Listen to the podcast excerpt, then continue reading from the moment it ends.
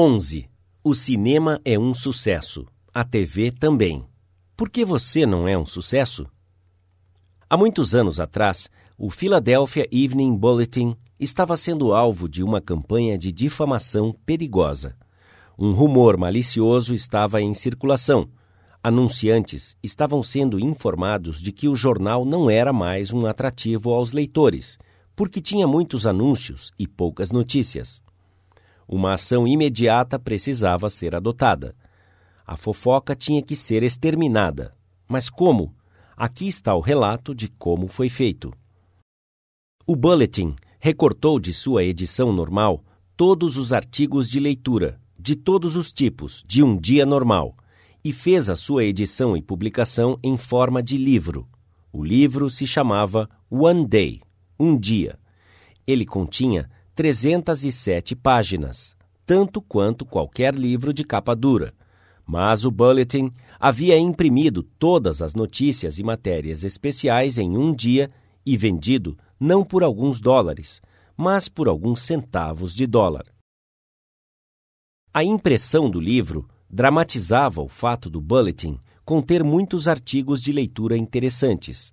Ele retratava os fatos de forma mais vívida interessante, impressionante do que páginas com números e meras falas poderiam fazer. Este é o dia da dramatização. Apenas citar a verdade não é o suficiente. A verdade deve ser vívida, interessante e dramática. Você tem que usar o estrelismo. É isso que o cinema faz, a televisão faz, e você deve fazer se você quiser atrair a atenção das pessoas. Especialistas em decoração de vitrines de lojas sabem o poder da dramatização. Por exemplo, os fabricantes de um novo veneno para ratos deram aos revendedores uma vitrine que continha dois ratos vivos. Na semana em que os ratos foram exibidos, as vendas subiram cinco vezes mais que o normal. Comerciais de televisão estão cheios de exemplos do uso de técnicas dramáticas na venda de produtos. Sente-se e assista a sua televisão uma noite e analise o que os anunciantes fazem em cada uma de suas apresentações. Você irá observar como o remédio antiácido muda a cor do ácido no tubo de ensaio, enquanto o do concorrente não muda, como uma marca de sabão ou detergente tira as manchas de graxa de uma camisa e a deixa mais limpa, enquanto a outra a deixa com uma mancha cinzenta. Você verá um carro fazendo manobras em uma série de curvas, muito melhor do que uma descrição a respeito. Rostos felizes irão demonstrar contentamento com uma variedade de produtos. Tudo isso dramatiza as vantagens oferecidas pelo produto sendo vendido e fazem com que as pessoas o comprem. Você pode dramatizar as suas ideias nos negócios ou em qualquer outro aspecto da sua vida. É fácil. Jim Emmons, que é vendedor da empresa NCR, National Cash Register, em Richmond, Virgínia, contou como ele fez uma venda usando uma demonstração dramática. Na semana passada, eu visitei um mercado na vizinhança e vi que a caixa registradora que o proprietário estava usando era antiga. Eu me aproximei dele e disse: O senhor está literalmente jogando fora as moedas cada vez que um cliente passa pelo caixa.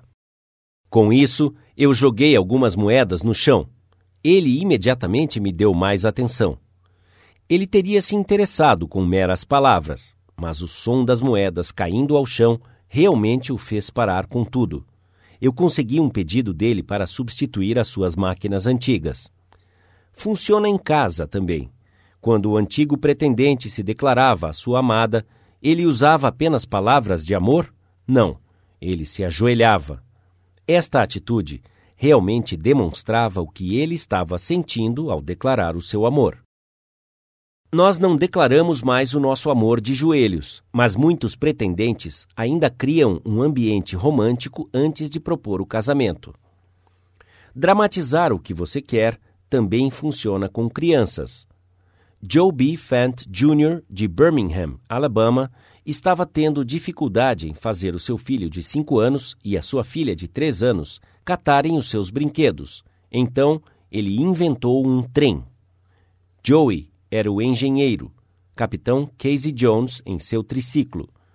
O vagão de Janet estava encaixado e à noite ela carregava todo o carvão em seu vagão. E então pulava no seu vagão enquanto seu irmão a carregava pelo quarto.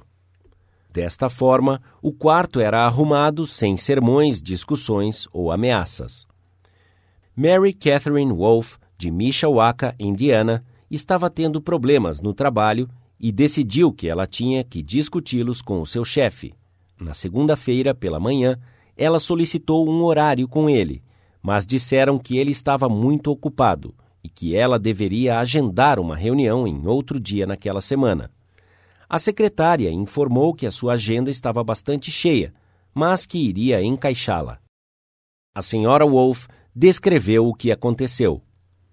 Eu não obtive uma resposta dela durante toda aquela semana. Quando questionada, ela dava uma desculpa para o chefe não poder me ver. Chegou sexta-feira de manhã e ainda não tinha nada definitivo. Eu realmente queria vê-lo e discutir os meus problemas antes do final de semana então perguntei a mim mesmo como eu poderia fazer para ele me ver. O que finalmente fiz foi isso. Escrevi uma carta formal a ele. Eu indiquei na carta que entendia que ele estava ocupado durante a semana, mas que era importante que eu falasse com ele. Incluí um formulário e um envelope de carta-resposta endereçado a mim e pedi que ele preenchesse ou pedisse para sua secretária e a retornasse a mim. O formulário dizia o seguinte: Senhora Wolf, posso atendê-la no dia tal, às tais horas. Eu lhe darei X minutos do meu tempo. Coloquei esta carta em sua caixa de correspondência às 11 horas da manhã. Às duas horas da tarde, eu chequei a minha caixa de correspondência. Ali estava o meu envelope de carta-resposta. Ele mesmo havia respondido o formulário e havia indicado que poderia me ver naquela tarde e dar-me dez minutos do seu tempo. Encontrei-me com ele, nós conversamos por mais de uma hora e os meus problemas foram resolvidos. Se eu não houvesse dramatizado a ele o fato de que eu realmente queria vê-lo, provavelmente ainda estaria esperando pelo agendamento.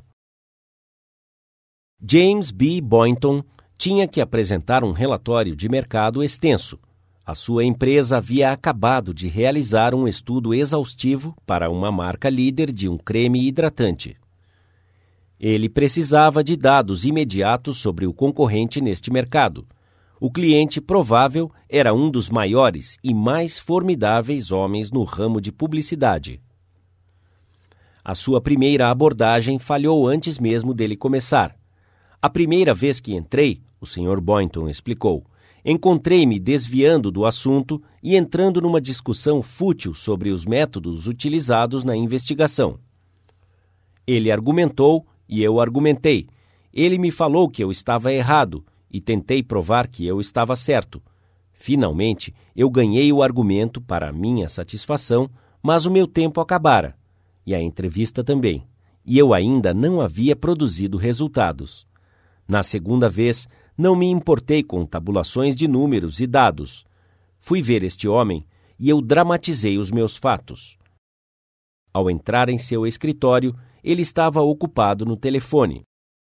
Enquanto ele terminava a sua conversa, eu abri a minha maleta e coloquei 32 potes do creme hidratante em cima de sua mesa. Todos os produtos que ele conhecia, todos concorrentes de seu creme. Em cada pote, eu coloquei um adesivo discriminando os resultados da investigação comercial.